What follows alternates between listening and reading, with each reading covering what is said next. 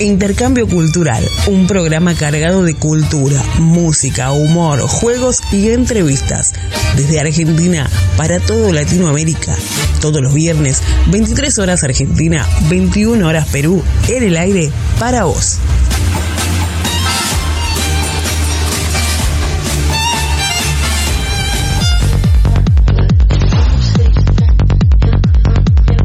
Hola chicos, soy Canelita del stream Canelita Gaming, streamer peruana, y les mando un abrazo virtual y un saludo para Radio Conexión. Les sigo deseando los mejores éxitos. Sigan escuchando la mejor programación gamer y cultural en esta señal. No se olviden de seguirme en mis redes como C4 Nelita Gaming en Facebook y en Twitch. Su apoyo es muy importante para mí. Sigan disfrutando de sus mejores canciones y no dejen de escuchar esta radio.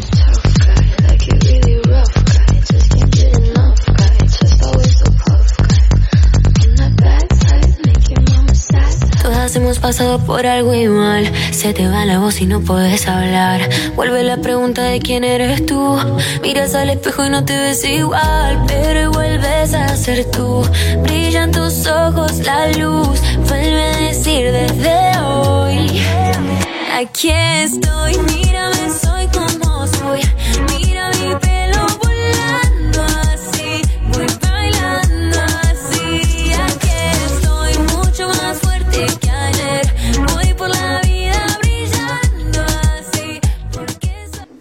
Hola, hola, hola, muy buenas noches, ¿cómo están? Bienvenidos a Intercambio Cultural, un programa que está todos los viernes a las 11 de la noche y te acompaña, como siempre, por la mejor radio, Radio Conexión Latam.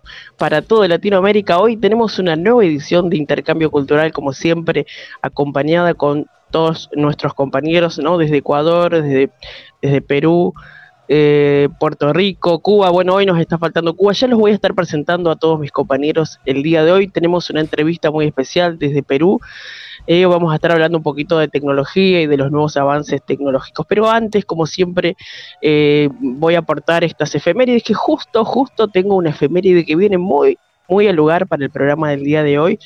Hoy eh, se celebra, ¿no? Eh, se, conmemora o se recuerda, ¿no? Que los hermanos Lumieres, ¿sí? Presentan la primera fotografía a color gracias a su invento que fue el, el cinematógrafo allá por el año 1907.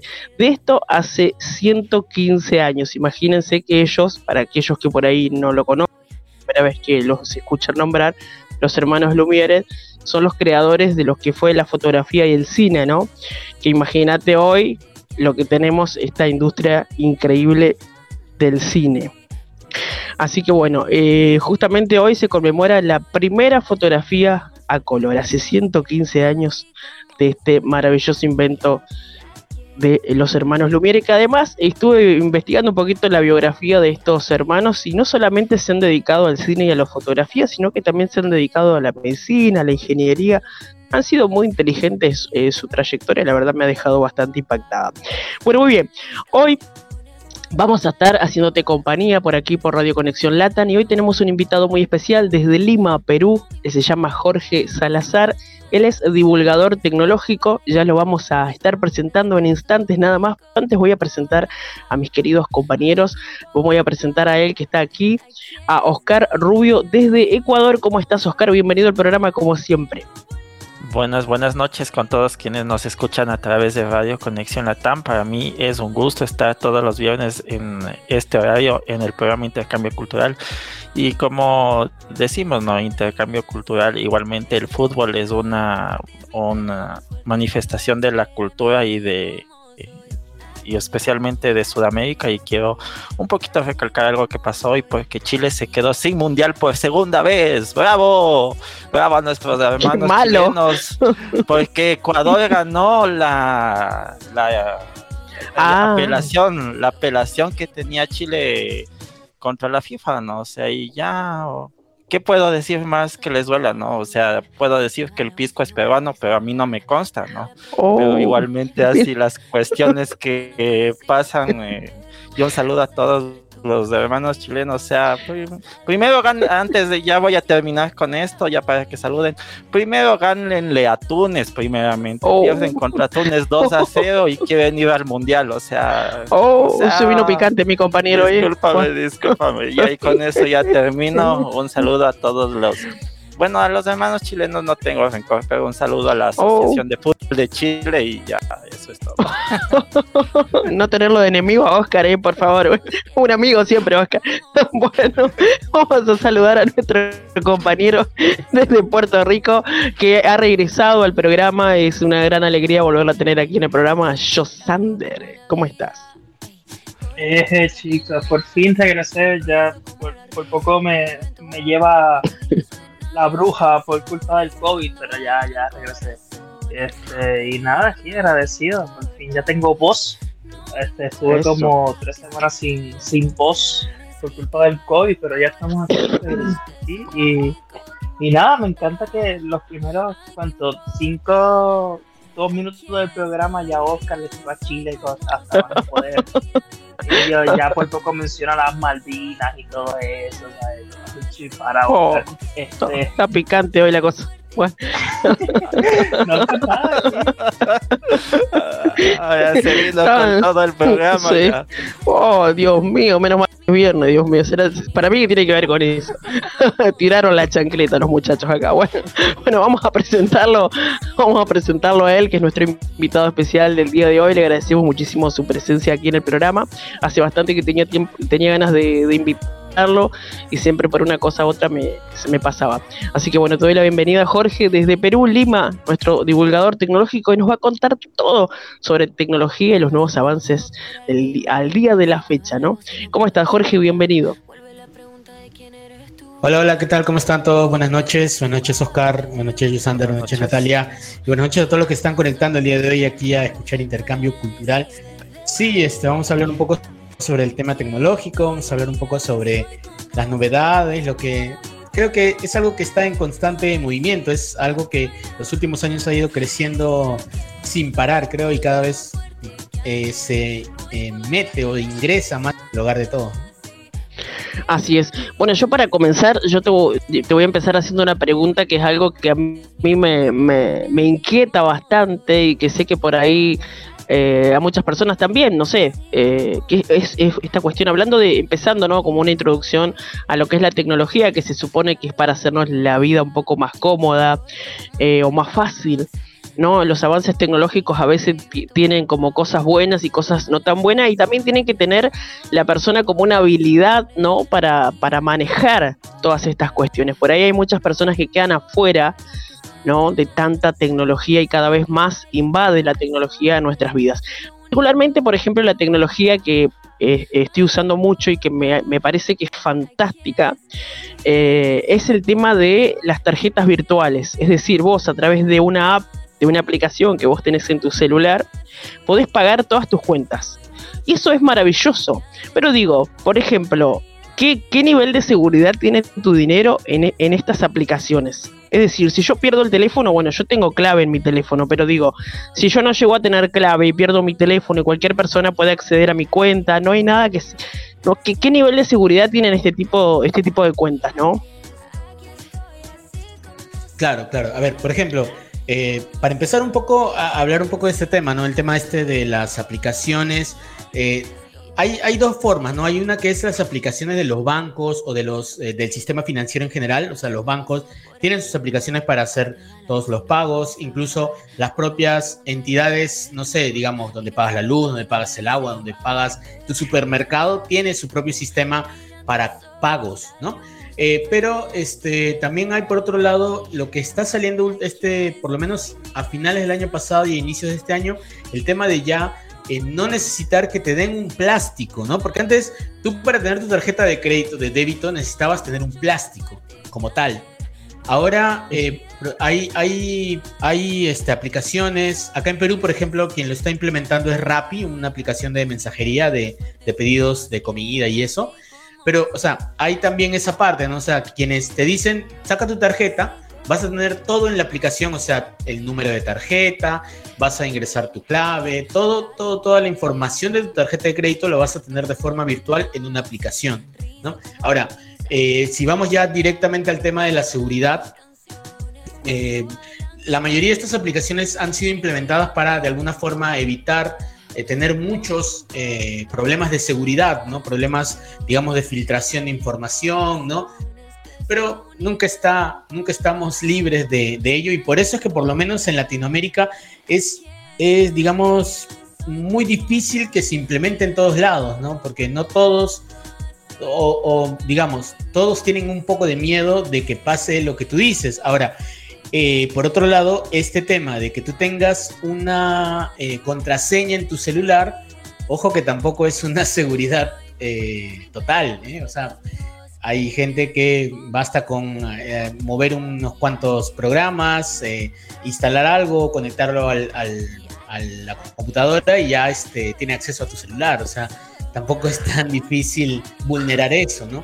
Pero... Claro, o sea que son hackers que pueden entrar a mi, a mi cuenta, ponele, si yo tengo una clave, eh, ponele dentro de la aplicación, tengo dos aplicaciones que uso para pagar las cuentas. Una tiene una contraseña que es la misma que uso para ingresar al teléfono y otra no tiene contraseña, directamente dentro así nomás. Eh, digo, ¿qué, ¿qué, nivel, o sea, qué nivel de hackeo puede llegar a tener este tipo de, aplicaciones? ¿Es, fácil de hackear o no? Igual no creo que me hackeen a mí porque no tengo, no tengo mucho, pero digo, ¿qué, nivel de, hackeo puede llegar a tener? Eh, no es fácil de hackear, o sea, no es fácil de hackear, pero sí eh, lo que sí hacen muchos de los que tratan de ingresar a cuentas bancarias, a tratar de robar información o robar eh, dinero, digamos, es esto que se le llama los troyanos o los malwares, ¿no? Que son pequeños programitas que te los envían en cosas muy básicas, ¿eh? O sea, te dicen, te mandan una foto, abres la foto y ya, ya tienes ahí este, instalado un, archivo. O te mandan, no sé, no sé si alguno de ustedes ha recibido en algún momento, a veces te mandan unos links, ¿no? Unos links con textos que inclusive ni siquiera entiendes y te los mandan y dice, y la persona, y probablemente la persona que te los manda es alguien conocido, ¿no? Pero ¿qué pasa? Que a veces, pongamos, a veces eh, eh, yo, tengo en, yo tengo mi celular y digamos que yo eh, recibo un mensaje de alguien X y hay un link y yo, ya sea por casualidad o a propósito, por curiosidad, le doy clic a ese link y ya en ese momento, lo primero que lo primero que sucede cuando das clic en ese link es que tu móvil automáticamente envía ese mismo link a todos tus contactos. Empezamos por ahí, ¿no? O sea, eh, ah. das, un toque a ese link, te redirige a una página que no existe, que es falsa, y por otro lado, automáticamente envía este link a todos tus contactos, ¿no? Wow. Eh, luego de eso, ya eh, una vez que tú le diste clic, entraste a esta página que no es real, normalmente ¿Qué pasa? Que eh, ya sea que te redirige a otro lugar o que simplemente ya una vez que tú entras a esa página te das cuenta que es una página falsa y no, si, no continúas, pero ya instaló en ese momento algún, alguna aplicación o algún código, un pequeño código que ya permite tener acceso a ciertas opciones de tu celular. Entonces ahí ah. Ya eh, puedes, digamos que pueden acceder a tu cuenta bancaria, porque hay muchos de los datos que tú ingresas que están almacenados dentro de tu celular. Claro, aparte es un peligro y qué bueno que lo aclaraste esto de los links porque ha, pasado que por ahí ponen sorteos o supermercados y ahora ya, ya le dejo a mis compañeros. Y ahora de moda, acá en Argentina, eh, no sé si pasará por allá por Perú, por Puerto Rico, por Ecuador, a cada rato eh, llaman por teléfono y se corrió la voz, como una divulgación, como ese folclore, viste, popular, que dice, no atiendas esas llamadas telefónicas que te hacen, viste que el celular te dice posible spam, dice, porque si vos atendés y decís hola, automáticamente te roban todos los datos de tu celular. Yo digo, ¿será que es así? tan fácilmente, o que dice que graban tu voz y después la usan para secuestrarte, bueno, no sé, toda una, una cuestión que hay detrás de... A mí me tienen cansada, mi hermano me dijo, y vos sabés que, o sea, tengo bloqueado esos teléfonos que siempre me llaman, pero de una manera muy insistente, de tal punto de decirte que tengo a veces, no sé, no quiero exagerar, pero 25 llamadas al día. ¿Me entendés que te llaman, te llaman, te llaman? para Y yo no los atiendo y los tengo bloqueados y me, aparece un mensajito que dice, recibiste una llamada de spam bloqueado. Digo, ¿es verdad esto que puede ser que, que, vos, que si vos atendés automáticamente te roban tus datos? ¿Puede existir esto? No es tan así en realidad, o sea, tampoco es que contestan la llamada y te roban los datos. No es tal, no es tan, tan cierto como eso, pero lo que sí es que muchas veces, y eso eh, digamos, se ha visto, es que lo que normalmente lo que hacen con esas llamadas es tratar de captar información tuya. O sea, por ejemplo, este, no, sé si te ha pasado a veces que eh, te llaman también y te llaman y contestas y te dicen, hola, sí, mire, estamos comunicando porque tenemos una promoción para usted. Y, y, te piden tu número de DNI, ¿no? Entonces, pero en un momento, pero si tú me estás llamando para una promoción para mí, debes tener mis datos, ¿no? Ya debe tener, claro. Entonces, normalmente lo que hacen es, eh, con esas llamadas, es tratar de ubicar un, digamos, un punto en el espacio, ¿no? Donde te encuentras, eh, por los sonidos, o si logran escuchar tu voz, eh, si hay alguien más contigo, ¿no? O sea, son cosas que, que, de alguna forma pueden ayudar. Y por otro lado, también, y eso ya es mucho, muy avanzado, pero también con la llamada en la conexión de la llamada, lo que sí pueden hacer es quizás eh, llegar a obtener un punto de rastreo de tu ubicación, porque cuando estás usando el celular, estás usando la llamada, tienen acceso, pueden tener acceso al GPS, ¿no? Por ahí que, eso sí podría darse, pero el hecho de que tú contestes la llamada y te roben toda la información de tu celular, eso directamente no, no, es posible. No es posible. Bueno, eso lleva tranquilidad a muchas personas, porque eh, muchos pensamos que puede llegar a ser así. Le voy a dejar el lugar a mis compañeros, no sé qué, qué, preguntas pueden llegar a tener ahí para Jorge. Hay, de tecnología hay tanto que me quedo corta, mira. yo, yo ahora que está aquí Jorge, qué bueno que está me encanta. Creo que nunca he estado en un programa con Jorge, siempre está en controles, casi siempre en dislocada.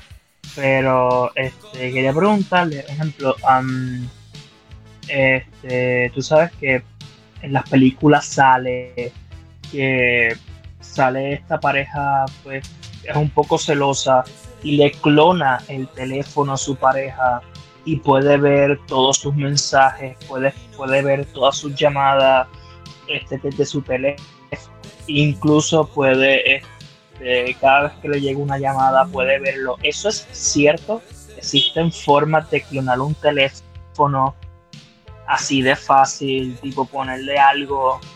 Y si existe, ¿cómo tú puedes saber que te, que te clonaron el teléfono?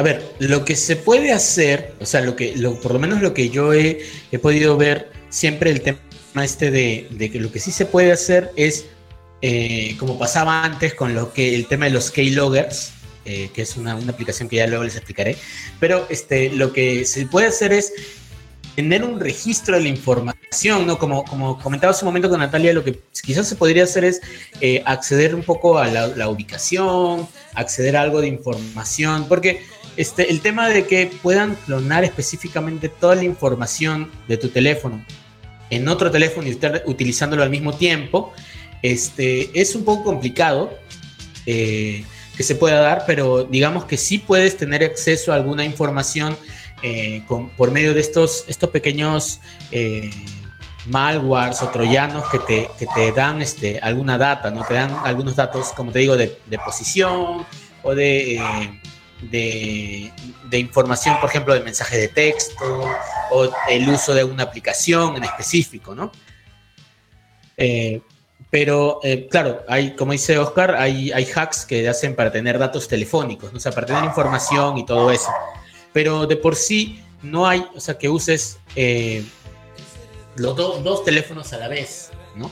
Entonces, este, o bueno, dos, digamos, un mismo teléfono dentro de dos, de dos móviles distintos a la vez. Entonces, esa, esa creo que, eh, digamos que es un poco, no sé si tan fantasioso, pero eh, algo, de, algo de real tiene. Ahora, lo que sí es que al hacer ese tipo de cosas, si alguien trata de acceder a la información de otra persona utilizando una aplicación X o una o un programita o algo, lo que sí pasa es que generas una vulnerabilidad de la información, ¿no? Porque tanto la persona que trata de, entrar y, averiguar y tener la información de esta, esta otra persona a la que está siguiendo, tanto ella, que va a generar una, una vulnerabilidad en su celular, como la otra persona va a estar igual vulnerable ante que le puedan robar sus cuentas, que le puedan robar información, porque dejas como que, digamos, como que una puerta abierta para que la gente pueda ingresar. ¿no? O sabes que eso, eso que, dice. O sea, que ah. la persona que hackea también le pueden hackear el teléfono a cualquier otra persona. Claro, claro. No, e, inclusive, digamos que te, te pones, eh, como decir, en una vitrina, ¿no? Para que otros puedan ingresar, ¿no? el, hacker salió hackeado, como dice Drake y Josh. Exacto. Ya. yo, quisiera, yo sí quisiera, claro, yo quisiera. Y terminando, ajá, sigo, vale. No, yo quisiera que, se explique un poco, porque todos nosotros tenemos ese, ¿cómo decir? Ese miedo a los virus, ¿no? Y yo sí quisiera que nos explique un poco que el nivel de potencialidad que tiene cada virus. Por ejemplo, un ransomware que peligro tiene, un eh, troyano qué nivel de peligro tiene, todo eso, o sea, o un malware qué tipo de, peligro encierra. La potencialidad de cada uno, si podría decir el invitado, por favor. Porque ya se fue. Ya se fue.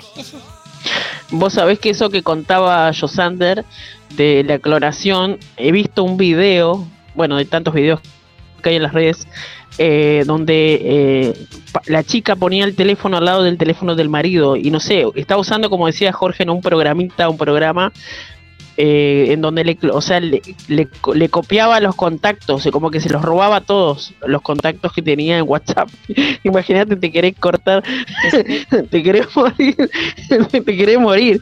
O ¿Qué es lo que yo, yo vi eso en una película? Yo vi que la persona le ponía su teléfono encima del otro y lo clonaba. Y yo, ¿eso será real? Eso, eso, eso. Eso. En una eh, película, ¿qué película era? Es que no recuerdo, creo que era una de estas, bueno, estas películas americanas que son como que comedias románticas, pero todo lo que hacen no tiene nada romántico. Eso es, eso es ilegal. Pero, claro, capaz que yo lo vi en algún eh, corto, viste que por ahí hacen algunos cortos de videos y te, ponen algunos, algunos pedacitos. Sí. Natalia, Natalia, ¿qué, cuéntame un poco que, como tú dices que tú ya no utilizas tarjeta de débito, no lo entendí bien. Pero claro. cuéntame qué nivel hay de, de esas aplicaciones. ¿Están bien desarrolladas? Porque aquí también hay, pero pero no sirven para nada. O sea, igual tenemos que utilizar la tarjeta de débito. Hay aplicaciones para pago que no necesitas ya tu tarjeta, que ni pero están mal desarrolladas aquí. Bueno, mira, yo tengo dos aplicaciones que uso que son muy efectivas. Yo pago hasta el alquiler, pago desde el celular, pago la luz. Bueno, con el alquiler pago la luz, eh, pago el celular, el internet eh, y recibo dinero también de ahí. Es decir, me pagan algunas publicidades, algunos spots publicitarios que hago y los préstamos que vendo, todo me lo pagan a través de la, de la aplicación. Es decir, tiene mi CBU, que no sería el, el el CBU sería el código bancario universal con B larga, que es el código bancario que vos también tenés una cuenta CBU de la cuenta del banco. Y después tenés el CBU, que es el código eh, virtual universal, que con B corta, ¿no? que es ese código virtual. Vos le pasas tu CBU al otro, es decir, el otro tiene que tener la misma aplicación que vos.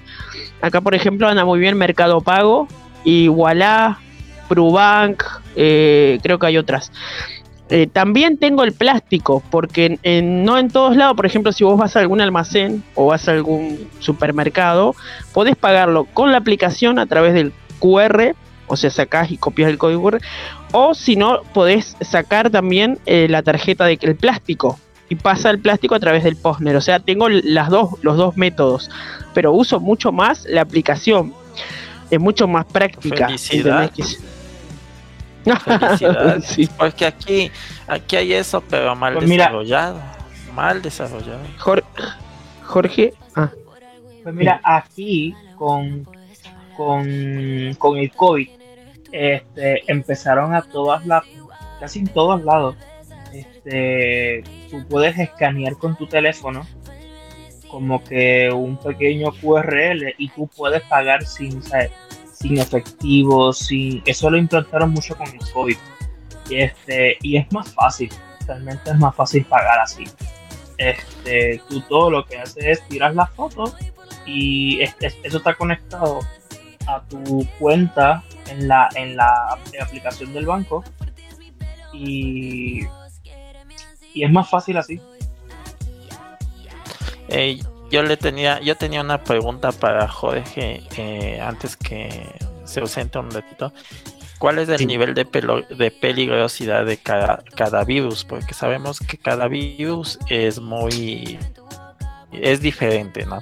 Un troyano no es lo mismo que un adware, ¿no? Entonces yo sí quisiera que un poquito clasifique para nuestros amigos el nivel de peligrosidad de cada clase de virus. Por, por ejemplo, sea, un ransomware es de peligro mediano y un troyano es peligro alto. Entonces yo no sé del tema, si quisiera que nos que nos diga las diferencias, cómo entra nuestra máquina y si tienen un nivel de, de peligrosidad para nuestra para nuestras computadoras, para nuestros celulares. Eh, sí, claro, eh, Oscar. A ver, eh, lo que pasa es que en realidad los, digamos que no hay un nivel de peligrosidad porque el nivel de, peligrosidad lo va a poner quien lo usa, ¿no? Porque mm, más que todo el tema es cada, cada uno de esos nombres o cada uno de esos virus, por ejemplo, los troyanos, los malwares, los ransomwares, son, son tipos de virus que tienen formas distintas de ingresar a, los, a las computadoras. ¿no? Por ejemplo, el troyano es como, eh, como lo dice su propio nombre, un troyano, eh, lo que era Troya, digamos, ¿no? como el caballo de Troya. ¿no? El caballo. Eh, este troyano es un archivo que se encripta dentro de otro, se disfraza, digamos, de otro, de otra, de otro archivo. Y, y, de esa forma ingresa a tu computadora. Y eso se usaba mucho antes. Ahora digamos que los troyanos no están tan eh, enraizados como era en su momento, ¿no? Eh, porque eh, antes sí, era más fácil, digamos, mediante un troyano, este, infectar una computadora para tener acceso a ciertas cosas, ¿no? porque inclusive me acuerdo que hace años, ¿no? Cuando se usaban los, troyanos, yo me acuerdo que inclusive en una clase que tuve de, ese tema de, de, cómo crear este, aplicaciones o virus, sí, de, en, clases de informática, porque yo llevé un curso de informática, y como digamos que para aprender como cultura general nos enseñaban a cómo hacer un código de un virus, ¿no? Entonces, este, entonces es un código muy inocente para crear un troyano, ponte, y que lo único que hacía era que, eh, por ejemplo, ¿no? Este, yo mandaba una imagen a alguien, ¿no? Un amigo, y esta imagen lo que hacía era esconder un archivo ejecutable que ni bien mi amigo abriera la imagen, lo que pasaba era que se ejecutaba y creaba mil carpetas nuevas en toda la computadora y se colgaba la computadora, ¿no? O sea, era, era súper inocente, pero, pero era, era, era eso, ¿no? Eh, y eso era lo que pasaba con los, con los troyanos, son archivos que este, simplemente eh, se guardan o se encriptan dentro de otra cosa para entrar a la computadora. Pero lo que hagan dentro de la computadora, ya eso lo va a medir quien lo... Eh, eh, vaya a crear este, este troyano, ¿no? Ahora, los malware, por ejemplo, son archivos que igual por el nombre, eh, malware, es, lo que buscan es ingresar a la computadora de cualquier manera y normalmente destruir archivos específicos de la computadora como archivos ejecutables, por ejemplo, de algún programa o los archivos ejecutables de la propia, eh, del propio sistema operativo de la computadora, ¿no? Entonces, con eso que hacen, simplemente dejan totalmente desactivado toda la computadora y la persona que sufre este problema simplemente este, tiene que volver a reiniciar todo. Pero también los malware pueden servir para infectar, este, por ejemplo, eh, eh, programas que tengan información sensible para ti, ¿no? Y eso normalmente lo usan este, cuando se trata de, personas que utilizan eh, o tienen o manejan bastante información, utilizan estos malware para de alguna manera tener acceso. Ahora, en el caso de los ransomware, que es algo que ha salido eh, de, digamos, últimamente ha sido como algo que ha estado eh, en lo más alto, ¿no? Por, por, la efectividad que ha tenido y por la forma como, como trabaja, es que eh, el ransomware es el más sonado porque es el más, el que ha tenido más, em, ¿cómo se podría decir? Ha tenido más efectos o ha causado más daño, ¿no? Porque es, es, es igual un malware, ¿no? Un, malware es un, un, virus, pero que lo que hace es eh, ataca eh, a los programas y es quien utilizado prácticamente la máquina en minutos, ¿no? O sea, por ejemplo, ingresa una computadora, eh, se va a los, archivos del sistema, rompe todo y la computadora termina eh, muerta por completo, o sea, no hay forma de levantarla, no hay forma de repararla. Y esta, este tipo de programas normalmente lo han utilizado para, eh, por ejemplo, capturar máquinas de, servicios internacionales, de servicios de bancos, ¿no?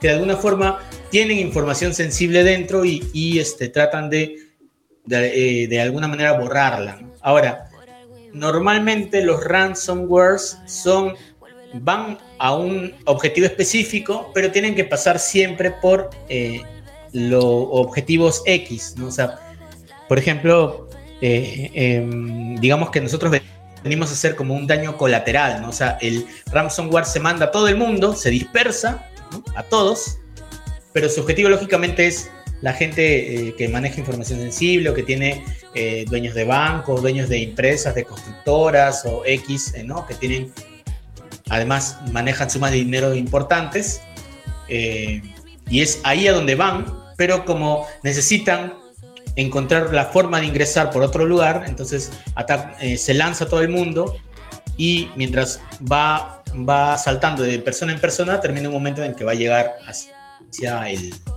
lo que ellos buscan. ¿no? Pero digamos que por, por efectividad, el ransomware ahorita es el más, más potente y de ahí le siguen pues los otros que son menos usados porque ya no, no, no, actualmente no tienen, no, no tienen eh, la efectividad que, que, tenían antes, ¿no? ¿Por qué? Porque también ahora hay antivirus, hay antimalwares, hay, hay bastante, bastante información, porque igual los antivirus son, como pasa con una vacuna, ¿no? Es recolección de información que hace que puedas atacar o, blindarte de, ese, de este virus o de este programa malicioso que va a atacar tu computadora. Una cátedra nos dio Jorge de, de, tecnología en cuanto a los virus. Nos dio una clase más o menos.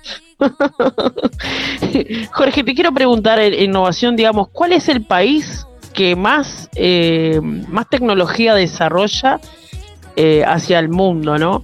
Eh, yo creo tener algunos más o menos que son los más populares por la gente, pero digo, eh, certeramente, ¿cuáles son los países que más, eh, más desarrollan tecnología?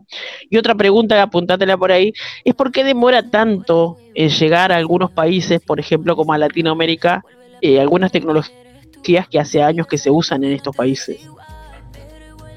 Ya, a ver, la primera parte, ahorita, en este momento, Asia Asia, por ejemplo, hablamos de China, de Japón, son los que tienen de alguna manera el, avance tecnológico más, eh, más alto, ¿no? ¿Y esto por qué? Porque hay un sinfín de cosas que se manejan alrededor, entre, entre tener mano de obra muy barata, entre tener este, temas de, de, de explotación y todo, que hacen que a las finales las empresas tecnológicas tengan personal que esté dedicado casi, casi, casi 24/7 a crear cosas nuevas, ¿no? Pero por otro lado están las empresas tecnológicas, ¿no? Porque eh, ahora, últimamente, quienes están liderando un poco este tema de la tecnología, que es, además de China, también está la India. Ahorita es un mercado que está empezando a tener, a crecer eh, en temas tecnológicos y que poco a poco yo creo que va a terminar ganando buen, buen este, bastante peso en temas tecnológicos porque está innovando, han entrado nuevas tecnologías, inclusive las empresas están empezando a trasladar sus, em, sus bases de operaciones a la India porque sumado a que les tienen, digamos, que pagar menos impuestos, hay mano de obra un poco más especializada que les permite trabajar más ciertos temas. Pero aún así todavía está muy por debajo de lo que es China. Eh, hace poco ya en China se, está, se ha empezado a probar lo que es la tecnología 6G de velocidades de Internet. ¿no? Entonces, yo creo que China es una de las principales este, que, en este momento está tratando de manejar el tema tecnológico. Eh, y luego están, pues, ¿no? La India, Estados Unidos, ¿no? Europa, tienen un poco de ese pastel de tecnología, pero en parte de ahí. Ahora, sobre el tema de por qué es que demoran tanto, te diré que ha avanzado muchísimo esa velocidad con la que llegan, ¿eh? porque antes, antes yo recuerdo, años, muchos años atrás, eh, la tecnología llegaba con mucha más lentitud, ¿no? Porque ahora con este tema de la globalización, eh, ya más que, más que el problema es la burocracia para ingresar o internar ciertos productos al país, más, es más eso que eh, la, la, velocidad con la que puede llegar. Porque, mira, un ejemplo. Hace, a ver, hace cuatro días creo se ha lanzado un teléfono nuevo de la marca Oppo. Es una marca china que tiene muy, muy buen, muy buen nivel de tecnología. Tiene, ofrece teléfonos muy buenos a un, precio bastante bajo. Pero eh, si tú quisieras, lo puedes importar hoy día y te, llega en, no sé, pues 20 días por, por el tema del traslado y todo. Pero cuando llega a tu, a tu país, por ejemplo, hablamos, yo voy a hablar directamente desde el lado de Perú, ¿no? Llegas, llega a Perú, en Perú llega a aduanas, eh, luego el Ministerio de Transportes tiene que verificarlo, de eso pasan 10 días, tienes que hacer un trámite, otros 10 días más, entonces el, lo que más demora es la, la, la la, eh, la, burocracia que hay en los países, por lo menos en Latinoamérica, para internar ciertos productos en el país, ¿no? Eso yo creo que más el problema, más que la velocidad con la que puedan llegar, como pasaba antes, ¿no? Antes era mucho más complicado, primero que conozcas sobre lo que aparecía en ciertos países, digamos en los países que estaban más avanzados, entre comillas, y era además mucho más difícil tratar de conseguirlo, ¿no? O por tu cuenta no podías conseguirlo, tenías que esperar que alguien más lo consiga. Ahora, de alguna forma ya puedes conseguirlo, pero te, tienes que cargar el, el, como se dice, te tienes que cargar el marrón de que eh, llegue el trámite y esto. Ese es más que todo es el problema, ¿no? Es cierto. Chicos,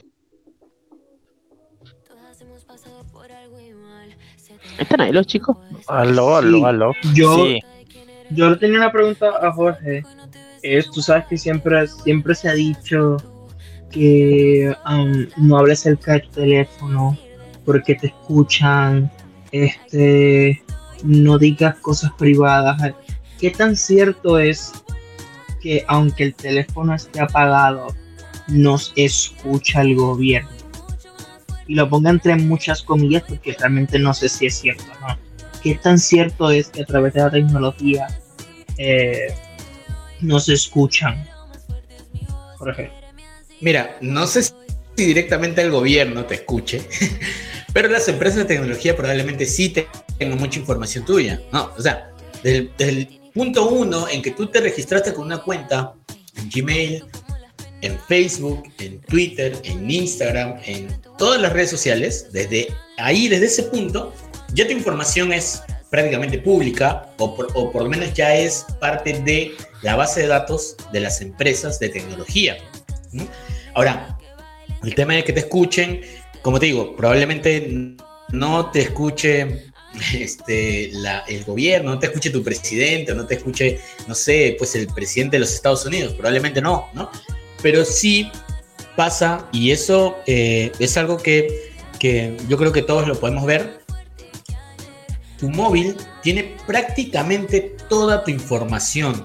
Si tú revisas tu correo de Gmail, si tú tienes un Gmail en tu móvil, si tú tienes un Android, por ejemplo, en tu móvil, entras a tu configuración de Gmail, vas a encontrar primero que sin necesidad de haber activado tu eh, ubicación por GPS, vas a tener todo tu registro en Google Maps de todo lo que has hecho, a dónde has ido, está ahí para que lo puedas verificar. Por otro lado, si verificas en tus notas de voz que, eh, que también están en Gmail, hay ciertas conversaciones que están grabadas automáticamente. Eso ellos lo dicen que es un tema de seguridad, que porque que eso solamente se queda en tu móvil, que no sale de ahí, que está todo, todo guardado, que eso solamente lo tienes tú. Pero es curioso que igualmente esté ahí la información y que esté vinculada a tu cuenta. Porque si ya está vinculada a tu cuenta, definitivamente alguien más tiene acceso, que es sobre todo, sobre todo los que son parte o, los que, o digamos, la empresa que te brinda el servicio, ¿no? Ahora, otro tema que eh, hay que tener en cuenta que todo lo que a ti te dan gratis en realidad no es gratis. La cuenta de Gmail que te dan básica no es gratis. ¿Por qué? Porque toda la, em, todo el estilo de vida que tú tienes, todo lo que tú agregas a tu celular, les da un, una, como decir, un check, como decir, un puntito de información que a ellos les sirve para qué? Para vendérselas o, facilitárselas a las empresas que buscan temas de publicidad. No, no se han dado cuenta que ustedes están hablando de un tema y de repente, uy, o oh, curiosidad, de repente te aparece una publicidad de lo que tú estabas hablando. Hamburguesitas. Entonces, es así. ¿Por qué? Porque no te lo está dando gratis, ¿no? Definitivamente hay un, este, un tema de que ellos tienen que vender esa información para ganar dinero, ¿no? Algo que, aprendieron en una película que se llama El dilema de las redes sociales es que decía, cuando vos crees que lo que vos estás usando es gratis, en realidad no es gratis. Vos eh, lo, estás, eh, lo estás pagando con tu tiempo, el tiempo que vos le adquirís al, consumir esa aplicación. El producto eh, sos vos, ¿me entendés? Vos sos la persona, el consumidor. Claro, claro. O sea, eh, no sé si ustedes eh, vieron, pero eh, cuando fue la, la elección de Donald Trump, creo, si mal no recuerdo, hubo un caso bien sonado, o fue después para la de Biden, no recuerdo bien, pero hubo un caso muy sonado de una empresa que se descubrió que le había comprado información a Facebook sobre las tendencias de los americanos en cuanto a las votaciones para ellos poder em, generar publicidad que los direccione a votar por el candidato que terminó ganando. No recuerdo bien si fue con Trump o fue con Joe Biden. Pero sí, fue con Biden ahora. claro, entonces eso pasa, eh, eso, eso es algo que em, está, ¿no? Y ha pasado y lamentablemente es, la información está ahí. ¿Por qué? Porque nosotros se la damos en realidad, ¿no? Al final nosotros cuando nos tomamos una foto, en un, haciéndonos un selfie en un X lugar, a la aplicación no finalmente quizás ni siquiera le importa tu rostro o tu figura o lo que sea, sino lo que ve es el entorno, dónde estás, dónde te mueves, ¿no? Eh, por ejemplo, si fuiste, fuiste a una playa, ¿no? ¿Qué tipo de playa es? Qué hay a tu alrededor, si consumes algún licor, si consumes, qué tipo de comida consumes, toda esa información tú mismo se la das. O sea, no es que ellos dicen, este, a ver, este, ¿cómo hago para sacar la información? No, basta que ellos eh, reciban la foto que tú subiste el día anterior y ya. Y pasa lo mismo con cualquiera que quisiera en realidad ponerse a leer, a revisar toda la información que está en las redes sociales de cada persona, para que se dé cuenta que no hay necesidad de preguntarle nada, basta que revises bien para que sepas que hay mucha información tuya en las redes sociales. Bueno, la gente también publica todo a veces, ¿no? Dónde está, a la hora que sale su hijo del colegio, eh, pone dónde se va de vacaciones, si va a estar, si no va a estar, si es amigo de quién, o sea, es excesivo también la información que el usuario le da eh, o sea, e, ellos saben todo de nosotros, pero nosotros también le brindamos esa información de forma gratuita, porque por, con esta idea de, ay, vamos a mostrar lo feliz que soy, dónde estoy, los amigos que tengo, eh, ¿entendés? Como que le estamos brindando esa información a ellos y después nos aparecen sugerencias de cosas que nos gustan y todo el tiempo estamos pegados al teléfono, que es un poco lo que estas tecnologías quieren, que por algo son millonarios, ¿no? Claro, exacto, exacto, claro, es, es eso, ¿no? O sea, eh, tú le das la información y no hay forma de que te puedas quejar. Por ejemplo, no sé si vieron hace un tiempo atrás eh, hace creo, creo que ha sido ahora último, antes de la, eh, después de la pandemia, ya cuando hemos empezado a salir un poco de este tema, que había, que se, se hizo viral esta cadena de la gente que publicaba en sus redes sociales y ponía un mensaje diciendo, yo no autorizo a Facebook para que compartan. Ah, sí. Eso, hasta eso, hasta eso que hacen las personas, eso de ahí es también información que le dan a la aplicación. ¿Por qué? Porque mientras más compartas, estás empezando a generar un círculo de personas, ¿no? O sea, claro. por ejemplo, yo no te enseño quiénes son mis amigos. Por ejemplo, Natalia, yo te digo, no, mira, yo no te quiero mostrar quiénes son mis amigos. Pero si lo que yo hago es empezar a compartir lo que me dijo Josander o lo que me dijo Oscar, tú vas a saber que Oscar y Josander son mis amigos. Claro. O, o, no, no necesariamente mis amigos, pero sí mis conocidos, o tal vez alguien muy cercano, ¿no? O sea, entonces el tema es ese. Ahora, ¿por qué eso, ese tipo de comentarios no tiene sentido? Porque ya tú cuando le diste el, check al visto de privacidad que aparece cuando te registras en Facebook, ya le diste todas las autorizaciones habidas y por haber. O sea, no hay más. Es cierto, y te pregunta, te pregunta, ¿tú permites que Facebook acceda a tu galería de fotos? Que yo me acuerdo le decía que no, que no, que no, ¿cómo va a acceder a mi galería? ¿Cómo? Decía yo, y después de tanto que me insistía le puse que sí, pero digo, ¿cómo? Eh, a mi, a mi galería personal, ¿cómo? Sí. Ah, eh, estaba un poco ocupado. Entonces, eh, yo sí quiero hacer una reflexión, ¿no? O sea, es el futuro como imaginaba la gente que estuvo antes de nosotros lamentablemente es muy diferente. es más que pregunta una reflexión. Ellos pensaban que íbamos a tener carros que se que iban en el aire, pero no tenemos esos carros, pero tenemos redes sociales. Entonces es algo que la distopía se fue para otro lado. Yo creo más bien. Ellos no se imaginaban redes sociales en eh, las películas de ficción, sino eh, se imaginaban carros que iban por el aire, que se movían magnéticamente. No tenemos Futurama. algo así. Pero tenemos, pero tenemos redes sociales. Y... Pero, ojo que. sí, ah, perdón, Oscar. Sí, dime. No.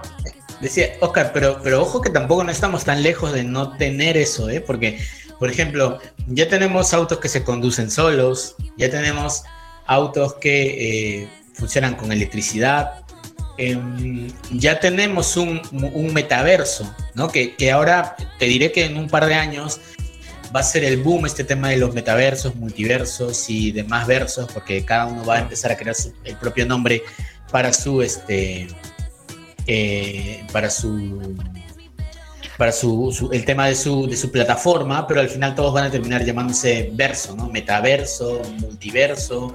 ¿Qué es el metaverso? Este, he visto por ahí un drive verso, o sea, va a haber vibe verso también he visto por ahí, que son, lo que pasa es que, no sé si han escuchado del metaverso. ¿Qué, es el metaverso? ¿Qué es un verso? ¿Qué, Acá el verso, viste, el verso que te hace de la mentira que te cuenta. ¿Qué, es el metaverso? Eh, Oscar, ¿has escuchado tú algo sobre el metaverso? creo que es algo así como un universo paralelo. Eh, diga, eh, no, pero yo, yo, yo, más o menos escuché lo que era el, metaverso, el, de Facebook, ¿no? Exacto. es este, como, ejemplo, es, tienes que usar las gafas estas de, um, de realidad virtual um, y, y, tú tienes como un avatar dentro de ese mundito y tú lo controlas así como con los controles de estos este, que tienes en, la gafa virtual. No, y tú, tú tienes como que un avatar dentro de ese mundo y tú puedes ir a entrevistas, tú puedes este, tener este, um, reuniones, este, puedes tener este, citas, me imagino que ya mismo se va a poder. Este, no sé si ustedes llegaron a ver la película eh, Ready Player One. Yo sí, me, yo sí he pensado que hacia, hacia, hacia allá vamos. Como que poder trabajar en el metaverso, este, poder este, tener citas en el metaverso. O sea que vendría a ser como una especie de realidad virtual, o sea, como una realidad, o sea, como la vida misma, pero, eh, o, sea, pero todo a través de la, de la virtualidad. Exacto, exacto. sin, sin, salir, sin, salir de tu casa, puedes tener reuniones, este, y no sería como por Zoom porque tienes un avatar, o sea, tú creas tu propio avatar, este, tu propia persona dentro de ese mundo Ah. Este, y, no, y no tienes que enseñar tu cara y todo eso, ¿sabes? Todo sería por el, el, metaverso y eso lo está creando, bueno, ya lo creó eh, Facebook. Sí, sí. está todavía en, operaciones, está en operaciones todavía eh, de alguna forma a modo de prueba, por así decirlo, pero porque todavía no está disponible en todos los países pero sí, ya, ya ah. está creado, ¿no? Es por eso que se hizo este cambio, no sé si se dieron cuenta que de Facebook, como la empresa Facebook cambió a llamarse Meta. Meta. Sí. Exacto, eso es lo que iba a decir. Ahora eh, lo que es WhatsApp, lo que es Instagram, dice From Meta. Y ahora, ahora la empresa no se llama Facebook, se llama Meta. Ah, exacto, exacto. Pero, bueno, Meta, ¿qué quiere decir? ¿Más allá? Eh, sí, creo que eh, sí. Pero, o sea. Es un prefijo que, que, que es. ¿Cómo? No, que, es un prefijo que se usa para, para, para, dar significado a algo que está más allá. Sí, algo, algo, algo como eso es lo que han intentado hacer y, y, bueno, el, el, tema es que este, esto del metaverso poco a poco va a terminar siendo eh, parte de, todos, creo, ¿no? Porque es un tema, eh, es algo que está desarrollándose tan rápido que inclusive ya hay gente o ya hay, eh, ya se venden espacios, por lo menos en Estados Unidos se venden espacios o parcelas, así como que tú estuvieras comprando tu, tu departamento, pero lo estás comprando en, la, en las redes, en esta red, ¿no? Dentro de esta red de, Meta, eh, tienes también en Estados Unidos hay un, hay un, un, estado, creo, en donde se está probando además que las personas vayan a trabajar en meta, o sea, ah, no, dentro de, o sea, dentro de, tú, eso está copado. Sí, tienen su empresa y hacen todo su, trabajo dentro, o sea, y todos están desde su casa, como dice Sander, desde su casa, eh, conectados a, una, a, una, a unos visores de realidad virtual y hacen todo ahí y no, no se de casa, ¿no? Inclusive no hay desgaste físico porque están echados o sentados o están en su casa y todo lo hace pues este, su, su, su, propia aplicación, su aplicación, digamos, su muñequito ese que, crean, su avatar, como dice Yosander, ¿no? Que es tal cual como, como se dice, ¿no? Su avatar es el que hace todas las, eh, las operaciones y tú estás simplemente desde casa manipulando, Pero qué loco, ¿no? O sea que pensar en eso me, me da como, es como es raro, es como es como de la película Matrix, ¿viste? Bueno, y eso que ahora que, Mira, me acordé que es una película del año 1999, a dato que recogí hace un par de horas. Eh, digo que no estaba muy alejado, ¿no? De, de lo que de lo que prácticamente se viene ahora. Yo no sé, perdonen chicos, perdonen, perdonen que los quiero interrumpir, pero quiero escuchar esta canción, vamos a hacer un pequeño break, si les parece, y a la vuelta vamos a seguir hablando de este tema, pero también quiero preguntarle a Jorge sobre otro tema que también está muy de moda y que también tiene que ver con esto que estamos hablando, que es el tema de las criptomonedas. ¿Sí? que es un tema también bastante, oh. bastante interesante. No sé si el operador ya tiene por ahí la canción, eh, ¿cómo era que se llamaba? Si alguien la tiene en la mano para decírmelo. Eh, ah, eh, espérate, no me la acuerdo cómo se llamaba. una canción del año 1999 que a mí particularmente me trae muchos recuerdos. Era un grupo, una banda española, sí, bueno, no recuerdo, a ver acá, por acá andaba la canción. ¿Ustedes recuerdan cómo se llamaba esta canción? A ver. Anda lento mi internet. No, no me acuerdo. Atrapando la red. Bueno, cuando la escuchen la van a reconocer. Es una canción muy bonita del año. Atrapados en la red. Mamá Go. Ahí está. Si ya la tiene el operador, bueno, un momento, me dice el operador. Es una canción del año 1999, año en el que nosotros usábamos eh, Windows 98, año en el que estaba de moda, muy de moda los ciberes y año en el que estaba también de moda eh, el MCN, ¿no? Eh, no sé si existía WhatsApp, creo que no, eran los mensajitos de texto, la viborita la viborita en el teléfono, todo, toda esa tecnología que después vino a, a como, ¿no? a, ser obsoleta hoy prácticamente con, las tecnologías que hay hoy, la verdad es que... Latin Chat. el Latin Chat, ahí está. Pasen el link, me dice, me quiero morir. Y los beepers. está en el, grupo el link, amigo. El Mirk también, en ese tiempo había el Mirk, el, Latin Chat, el Mirk, que eran los que más se utilizaban. Las salas de chat, claro, toda esa tecnología, las salas de chat, que eran los, los, primeros chats que, bueno, que eran un poco locales, eh, eh, como decía Jorge, ¿no? que teníamos ahí como una conversación interna, eh, eran eh, chat locales, después se, como que se amplió la red, imagínate que hoy tenemos, el, podríamos decir que el mundo es un pañuelo porque estamos conectados todos con todos hoy. Ah, imagínate, esta charla, esta charla no se podría dar, de hecho, si, si no estuviéramos conectados a través de una aplicación que se llama Google la radio. Exactamente. Bueno, vamos a escuchar esta canción. Y, ya, ya volvemos, no te vayas, quédate ahí prendido a Radio Conexión Latam. Ya, ya volvemos, vamos a seguir hablando un poquito de este tema de las criptomonedas. También quiero saber un poquitito de esta nueva tecnología de los, de los autos y las motos eléctricas. Todo esto quiero saber. No te vayas, quédate, quédate ahí, ya, ya venimos. Llama ya.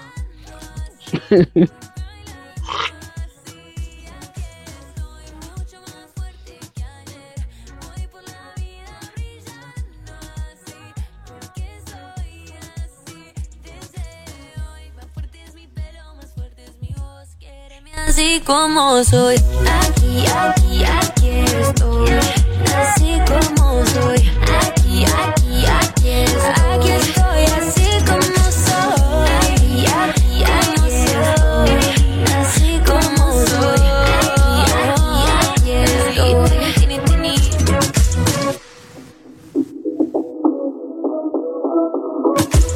Hemos pasado por algo igual. Se te va la voz y no puedes hablar. Vuelve la pregunta de quién eres tú. Miras al espejo y no te ves igual. Pero vuelves a ser tú. Brillan tus ojos, la luz. Vuelve a decir desde hoy. Aquí estoy, mírame, soy como soy. Mira mi pelo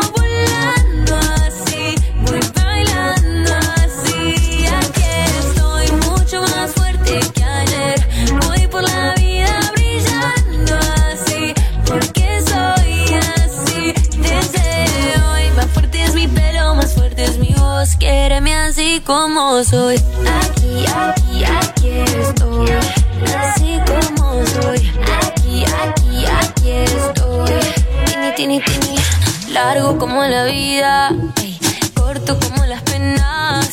Rizo como la risa que vive en tu boca. Cuando lindo suenan las canciones. Cuando bailan corazones. Y el que dirá no me importa.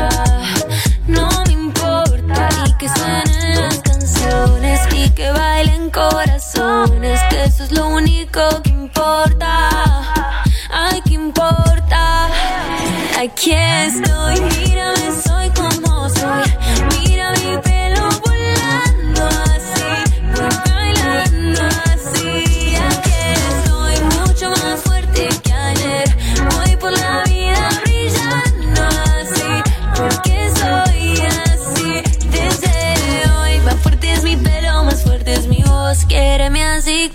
soy.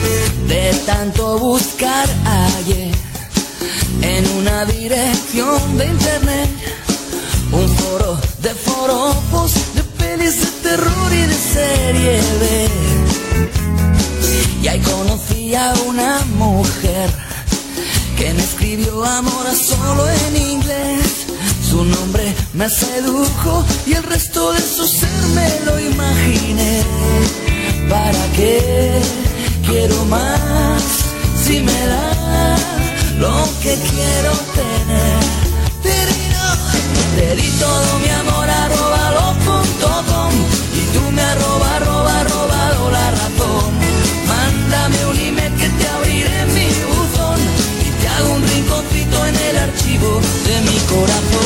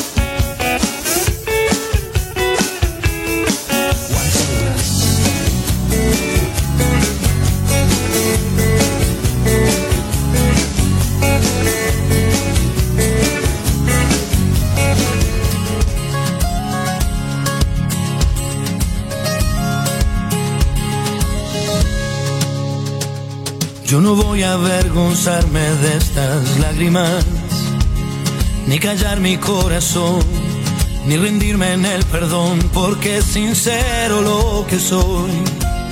No bajaré mi bandera. Cada paso y cada huella tuya es única, de la cabeza a los pies cada uno es como es, por eso déjame vivir. Yo elegiré la manera. Pienso seguir al borde del sol. Aunque digan lo que digan, yo soy más fuerte si me dicen no. A todos se nos quiebra la voz, en todos hay un poder.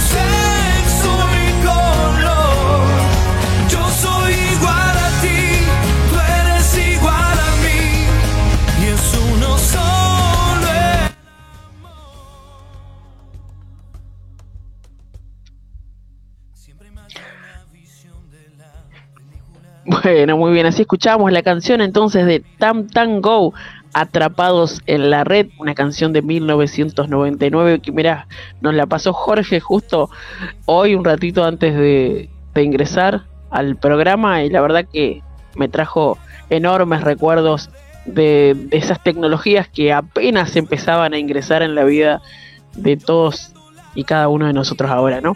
Bueno, habíamos, había quedado pendiente, este, la pausa también hablamos temas ahí bastante interesantes, un tema que la verdad que da para mucho hilo, eh, para, para, para varias horas. Lo vamos a secuestrar a Jorge ahí y le vamos a hacer un montón de preguntas porque la verdad es que es muy interesante.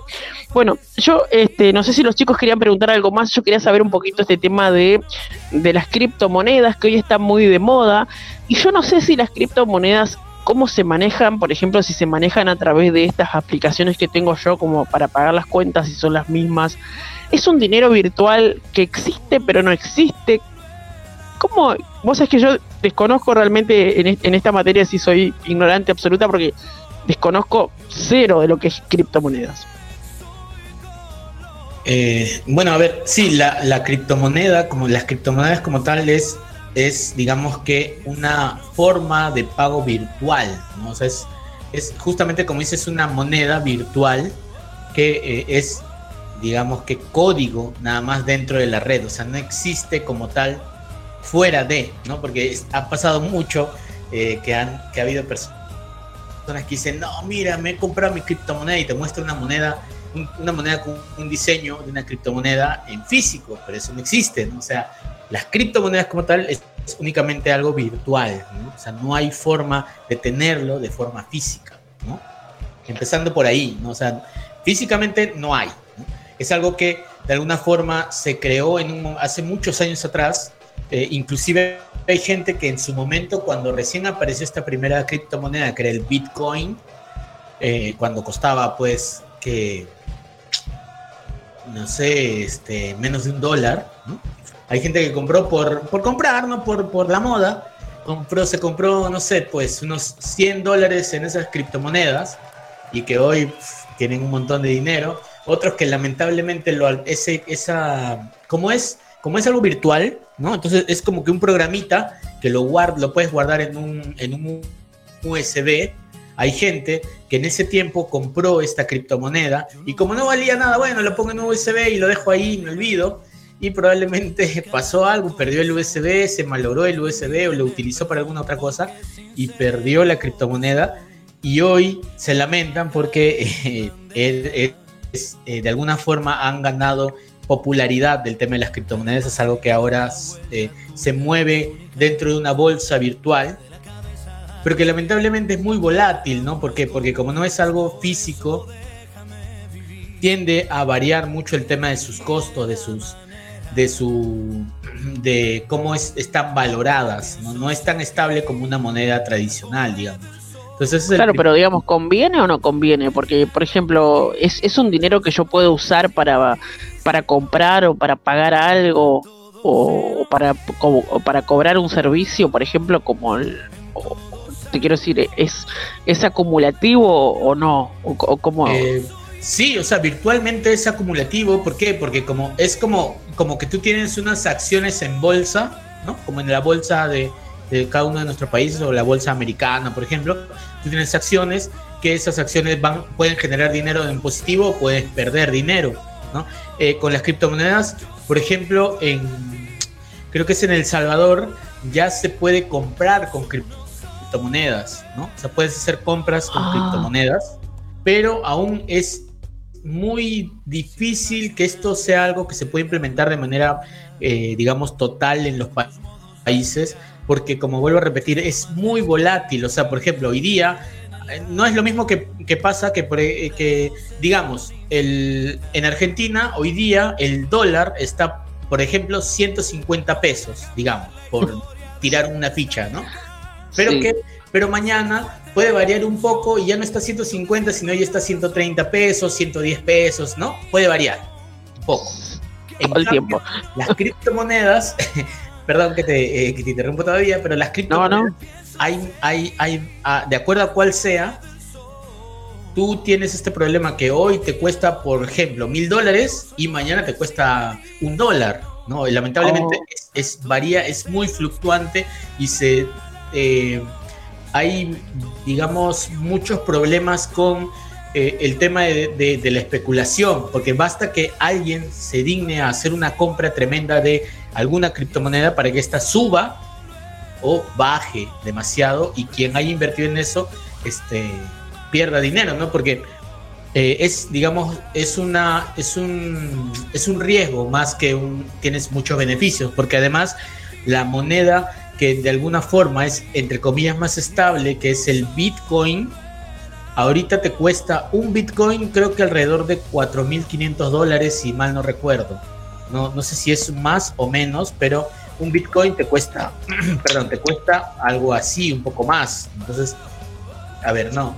110 mil dólares más o menos te cuesta un Bitcoin. Wow. Un- Pero pregunta, porque ¿y qué hace una semana? Porque yo sigo personas que tienen Bitcoin y escuché que hace una semana el Bitcoin se destrozó por los suelos. Ajá, Todo, sí. o sea, total, totalmente, ¿sabes? Pero volvió a subir o sigue igual. Sí, ha, ha caído, ha caído, porque, ¿ves? No, perdón, está 29.200 cua- 29.222 dólares está costando hoy el Bitcoin, ¿no? Pero a veces llegó un punto en el que estaba en 40.000, 50.000 dólares, 60.000 dólares. El Bitcoin ha caído como muchas de las criptomonedas e inclusive hay, hay criptomonedas que en su momento empezaron a subir rápidamente como eh, hay un caso de una criptomoneda que se llama Luna, que salió hace unos meses atrás, creo, y que empezó a ganar popularidad y eso hizo que de repente hoy día costara menos de un dólar, mañana ya empezó a costar 10 dólares, pasado empezó a costar un poco más, llegó hasta casi los mil dólares creo de costar, y de repente todo el mundo compró, invirtió y de repente la moneda se desplomó a cero. O sea, de costar mil dólares, que había gente que había comprado un montón de, ese, de esa moneda y que le, cost- le- cada, uno, cada una de esas moneditas le costaba mil, dólares, ahora está costando menos de cero dólares. Menos de un dólar, perdón. Y eh, inclusive el Bitcoin, como les decía, Salvador es uno de los primeros países que ha adoptado utilizar estas monedas porque el presidente ha invertido en Bitcoins.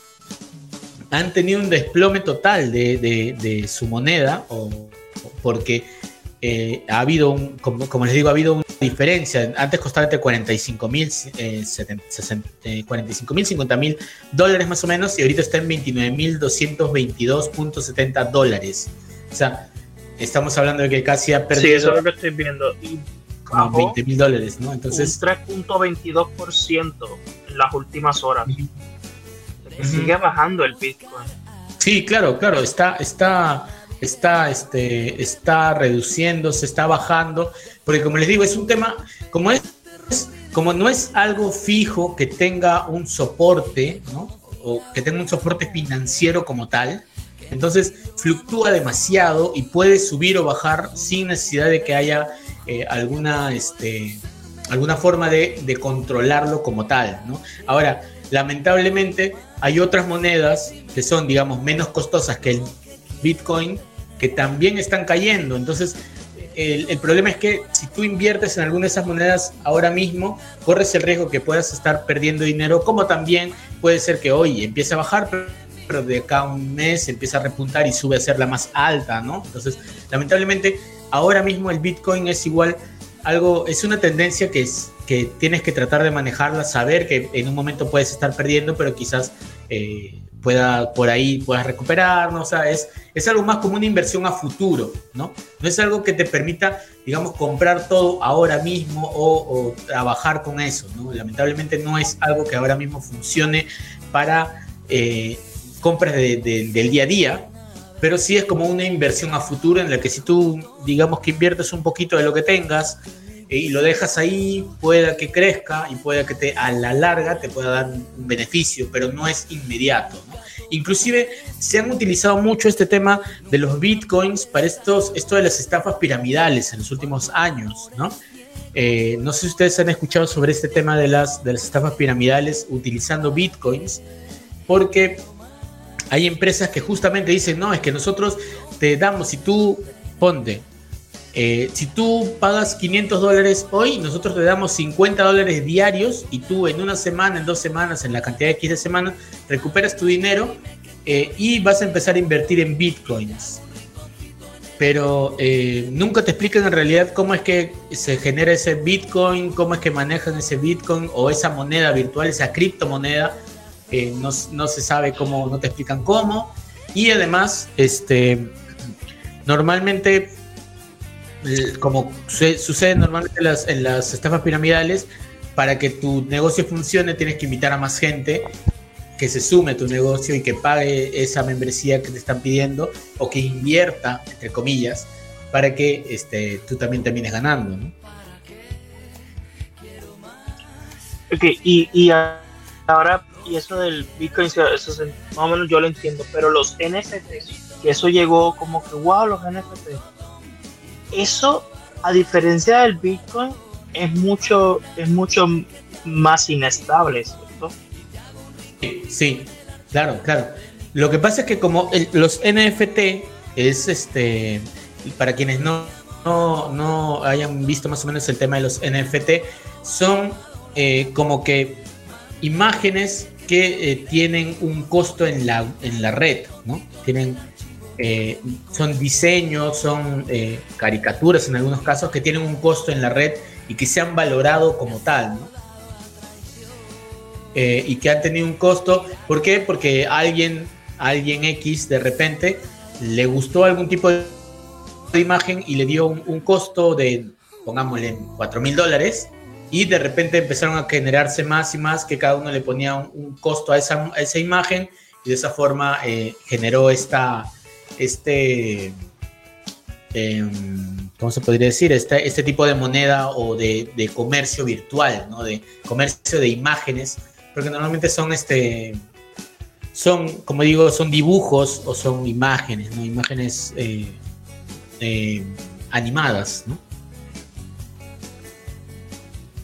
Usar eh, entonces usar Bitcoin como es estas criptomonedas es como es como vivir en Argentina. ¿Por, la por la inestabilidad que tienen ¿no? hoy vos vas a comprar un paquete de yerba y hoy está en un precio y vos mañana no sabés si va a estar el, doble. Eh, eh, Argentina es así. Vos no sabés cuando hay algo que se aprovecha a comprar ahora porque vos sabés que dentro de un par de semanas nada más va a estar el doble. La inflación que hay acá ya es tremenda. Oscar, vos querías decir, decir algo, yo hoy te interrumpí. Eh, no si estás por ahí. Sí, sí, o sea, más que todo eh, ver lo que antes las series proyectaban como un futuro y ver lo que nos encontramos ahora.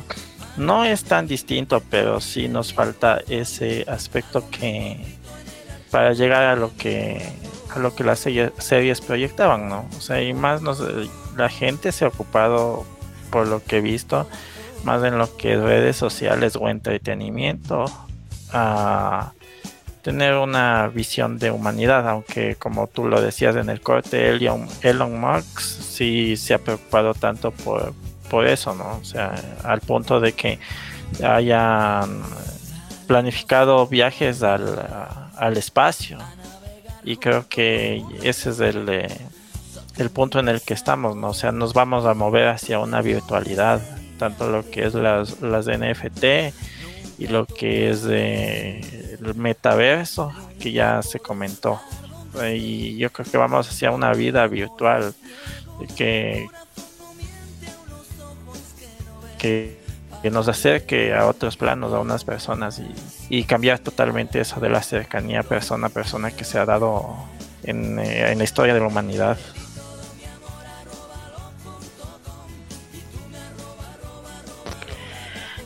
Sí, es cierto. Bueno, yo lo comenté un poquito. Ah, dale, dale. No, que le pregunto a Jorge, que es lo que es más como que el más tecnológico ¿Tú crees que dentro, no sé, dentro de unos 10 años, unos 15 años, la tecnología que, tenga, que tenemos ahora será la misma o será muy tipo así, tipo Blade Runner, este tipo que tengamos este teléfonos holográficos, este que haya gente en Marte, porque obviamente Elon Musk eso es lo que quiere llegar a Marte. ¿Tú qué crees? Que dentro de unos 10, 15 años la tecnología seguirá como ahora o habrá aumentado una cosa que inimaginable? Eh, eh, yo creo que en 10, 15 años creo que eh, creo que menos todavía. Menos tiempo vamos a tener muchas más novedades porque hay, la tecnología va avanzando demasiado, ¿no? Está, ahora, por ejemplo, cuando ingresó, o bueno, cuando se creó la tecnología 5 Internet, no sé si han escuchado un poco sobre este tema, que es la, eh, la interacción o la conexión con todo el entorno, ¿no? ¿Por qué? Eh, ¿Por qué? Porque ahora puedes tener eh, conectado, digamos, tu celular con tu teléfono móvil, con tus aparatos domésticos, con, con todos tus servicios, los puedes tener ya conectados. Y ahora eh, el Internet de las Cosas lo que busca es justamente eso, que, por ejemplo, tu cocina tenga acceso a una red, tenga acceso a Internet y de esa forma tú puedas controlar tu cocina, lo mismo con el refrigerador, lo mismo con tus televisores, lo mismo inclusive con las llaves de agua, las, los interruptores de luz, las, eh, digamos que si tienes persianas en la casa, igual las persianas de las ventanas, en general es, es la, de alguna manera es la, lo que busca la creación de la red 5G y por qué se creó era justamente para eso, para interactuar entre todos, ¿no? Eh, si bien no lo vemos tan, tan rápido el avance, acá por lo menos, eh, transcurrir del tiempo y en muy, muy poco tiempo ha crecido bastante, ¿no? Porque eh, si, si, no sé si escuchaban, antes se hablaba mucho esto de los teléfonos eh, que se doblaban, que se plegaban, y actualmente ya la tecnología está casi en su fase 3 o 4, ¿no? Ya tenemos teléfonos enrollables, ya tenemos teléfonos eh, que se doblan, que tienen pantallas flexibles, ¿no? Y de igual manera, eh, tenemos cada vez cámaras más pequeñas o teléfonos con cámaras que igualan mucho a las cámaras de, de video que existen o que existían, que eran enormes y que ahora pueden ser muy pequeñitas.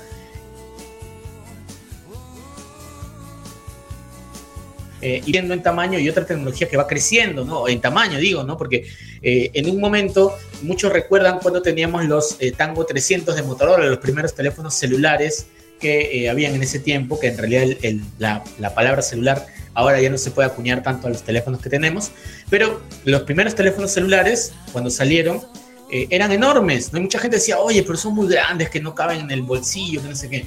Y fuimos a este tema de reducir el tamaño de los teléfonos y cada vez tenemos teléfonos más pequeñitos, ¿no? O sea, lo único grande era la pantalla y teníamos teléfonos pequeñitos, pero poco a poco hemos vuelto a subir y ahora estamos nuevamente en teléfonos cada vez más grandes. Antes se hablaba de que el tamaño ideal para un teléfono era de 4.5 pulgadas o 4.7 pulgadas de pantalla, ¿no? De diagonal de pantalla el día de hoy estamos hablando de teléfonos con una diagonal de pantalla de 6.8, 6.9 de, diagonal de pantalla, o sea, prácticamente toda la pantalla.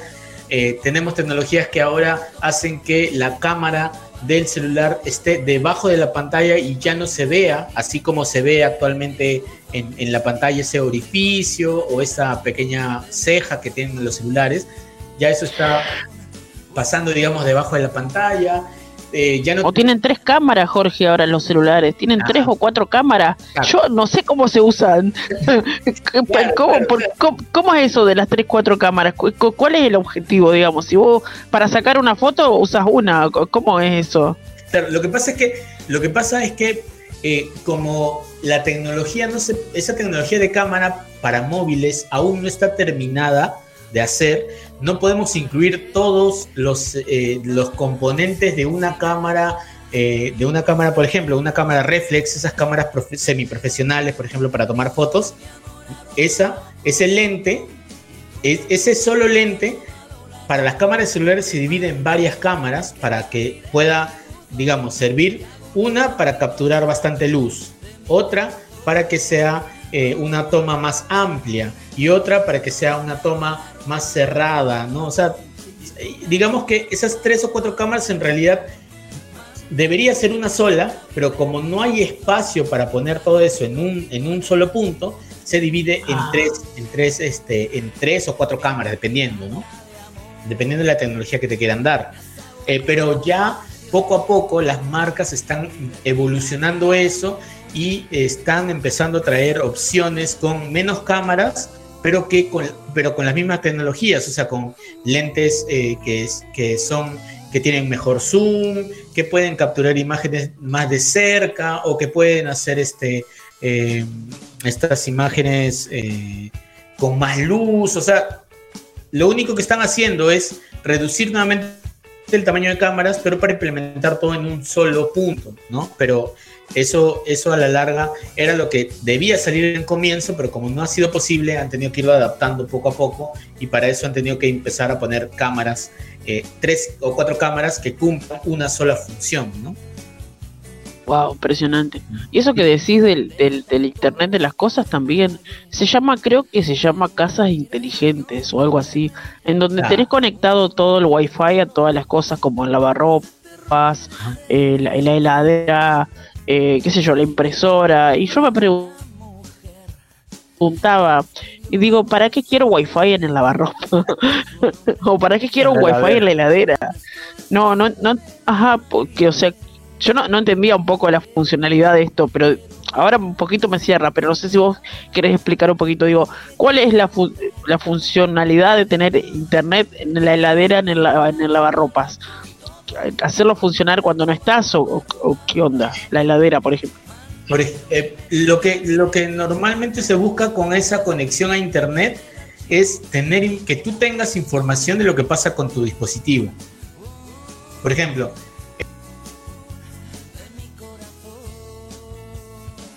¿Cómo? estás en la está ahí, ya estás por llegar a tu casa, pero vamos, quieres llegar a tu casa y tomarte un- una leche caliente, digamos, pero para eso necesitas tener leche, eh, ya sea en la heladera o tener en, un- en una alacena, tener la leche. Pero digamos que no, no sabes si la tienes o no, entonces con tu celular accedes a la información que hay en la base de tu Ah. heladera o de tu almacén, ¿no? Y ahí sabes si tienes o no tienes el producto. Si no lo tienes, uno, puedes hacer el pedido directamente desde la, desde la refrigeradora o desde la alacena. Puedes hacer el pedido de producto si es que tienes tiendas conectadas a ese servicio. O si no, bueno, ves que no lo tienes, ok, listo, voy a la tienda y me lo compro y lo, y lo tengo. ¿no? Lo mismo pasa con la lavadora. Eh, muchas veces la lavadora,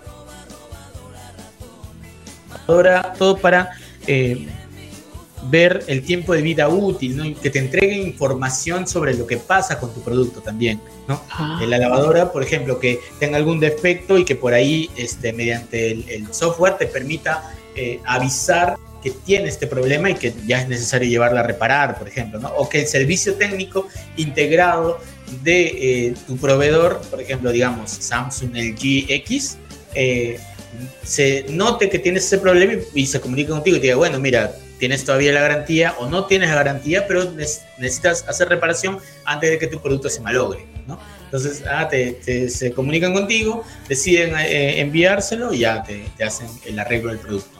Digamos que eso es más que todo acceso a red eh, a los dispositivos, ¿no? Que, que puedas tener acceso a algo de la información que hay dentro de ellos. impresionante.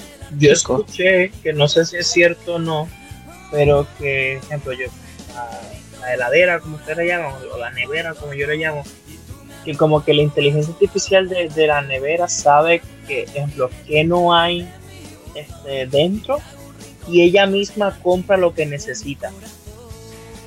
Yo, mira, Sí, sí, puedes, puedes, este, eso, eso tienes que, eso lo puedes programar. Pero sí, claro, eso también es posible. Eh, hay una, creo que es, y bueno, ya sé que no, es bueno siempre decir marcas, pero por ejemplo Samsung tiene una que eh, te permite o permite verificar si tienes o no tienes, inclusive te manda un mensaje para decirte, oye, falta esto, falta el otro, pero eso de acuerdo a tus hábitos, ¿no? O sea, de un comienzo no te va a decir las cosas, pero de acuerdo a los hábitos, a lo que escanea, que sabe que tienes constantemente, te va a decir, oye, mira, hace una semana no hay yogur, compra yogur, o hace una semana no hay queso, compra queso, no sé, pues no, o hace un día te acabaste el queso, entonces compra porque ya lo tienes, ¿no? O cosas así. Pero yo escuché que, ejemplo, qué sé yo, que si tú tienes la tarjeta puesta, como, ejemplo, como, si fuera Amazon. También. Eh, eh, la computadora misma de la nevera lo compra y te llega a tu casa porque a raíz tú puedes comprar así y te llegue directamente a tu casa. Sí, claro, claro. Sin saber. Y fue la, y fue la nevera que lo compró. Claro, claro, eso, eso, como te digo, o sea, eso es, eso es todo un proceso porque igual tienes que educarla a, cualquier sistema, cualquier inteligencia artificial que tenemos actualmente, todavía tenemos que educarla de acuerdo a nuestros hábitos para que ella pueda, este, eh, digamos, ya volverse entre comillas autónoma y hacer lo que tú dices.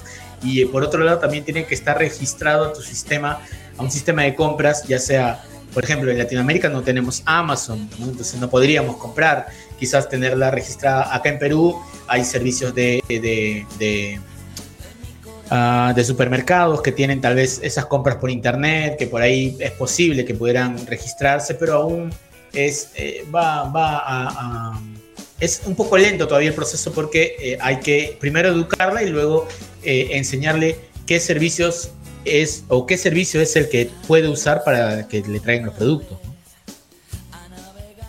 Y entonces te termino para dejar los otros hablar. Tú sabes que siempre las tenemos muchas películas tipo Terminator, tipo este eh, Robot, películas donde la tecnología, donde la inteligencia artificial se vuelca contra los humanos. Eh, ¿tú crees que eso llega a pasar en algún momento, que la tecnología se vuelva tan superior que nos echa a un lado?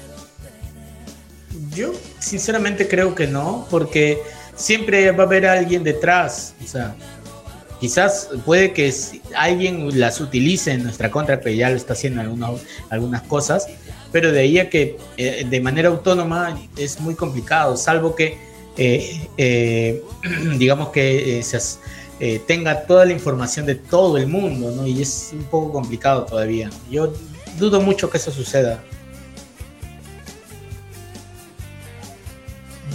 Ah, ya, ya dejo y este, no exacto como dicen como los robots así, que se, ve mucho en las películas.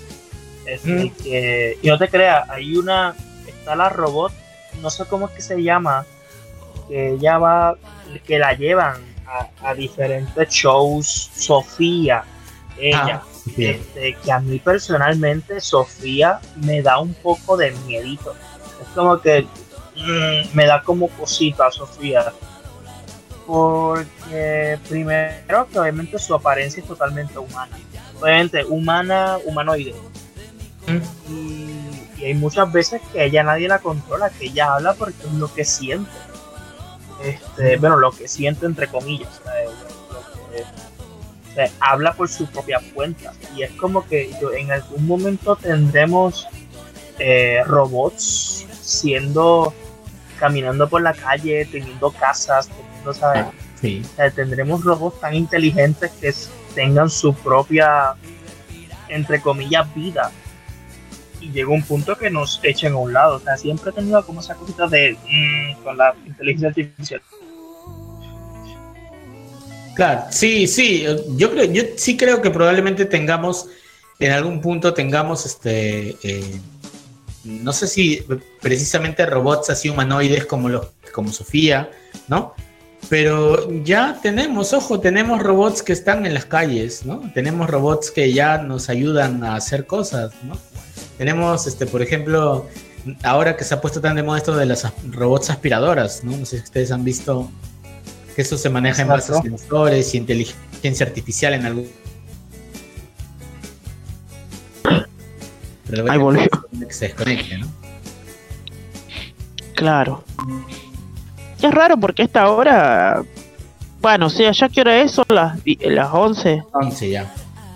Las 11. Bueno, acá son la una de la mañana. Eh, debería estar más liberado el, internet, o no, no sé cuáles son las horas pico. ¿Qué, Um, sí, más o menos, depende, depende mucho de, de, la zona y el internet que tengas también, pues a veces eso también influye bastante en, en, qué tanto. Y ahora el operador, a veces también el operador se cae solo, ¿no? Ay, pobre. Y se está cabeceando ahí. Hoy que estamos al aire, dice, Yo creo, que, yo creo que en todos los programas de por la noche, Jonah ha dejado dormir, ¿no? Claro, ha dejado hasta el otro día, ¿no? Pasó en Fórmula 1, pasó en Wrestling Tip, eh. Vamos a la... Ah, míralo. ¿Estamos, a, ¿Estamos al aire? ¿Regresamos? A ver, creo que ya estamos de vuelta. No lo sé. Nuestro operador creo que nos está jugando una, un chascarrillo porque dice que nos ha puesto nuevamente de vuelta al aire. pero no hay forma de probarlo porque no nos dice nada más. Pero a ver. Ha dicho eso. Pero ahora, aire, vale. Ah, bueno. Que no nos dice. Bueno, chicos, este, lo que está pasando es que hay problemas técnicos. A lo mejor es, que estamos hablando de Sofía. No quiere que hablemos de ella. Skynet. Oh. Este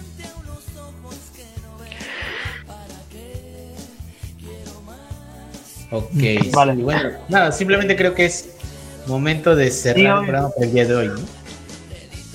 Sí, obvio. Sí. Este, queríamos hablar más de esto, obviamente.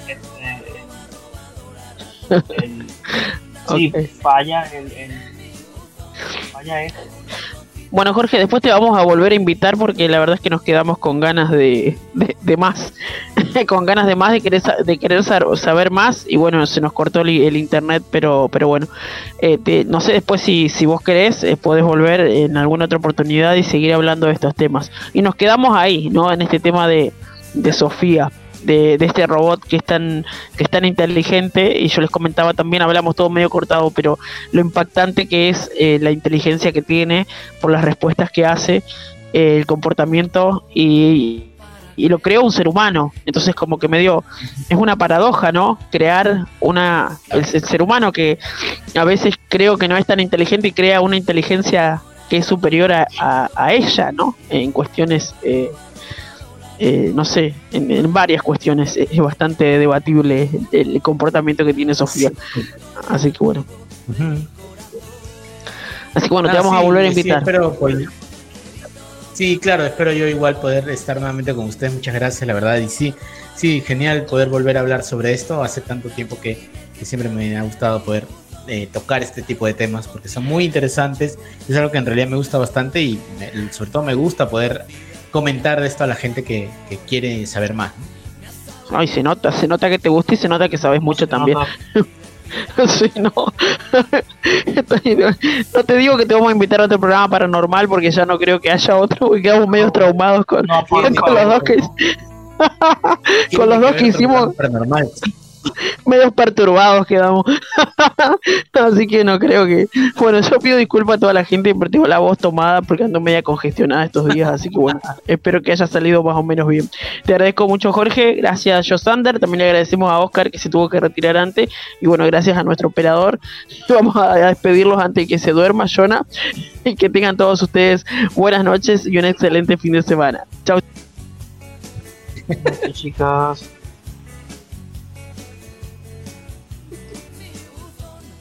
Hago un rinconcito en el archivo de mi corazón. Oh, de mi corazón.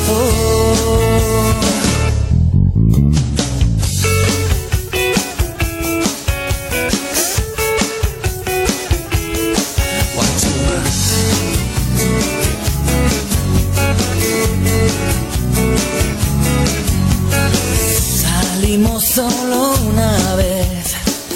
navegar juntos por la red. Saqué mi visa oro y ella prometió que sería fiel. Nunca tocaré su piel, nunca podré estar donde esté. Cuando el amor es ciego, el corazón no miente a unos ojos que no ven. ¿Para qué quiero más? si me da lo que quiero tener. Le di todo mi amor a robalo.com y tú me arroba, arroba, robado la ratón. Mándame un email que te abriré mi buzón y te hago un rinconcito en el archivo de mi corazón.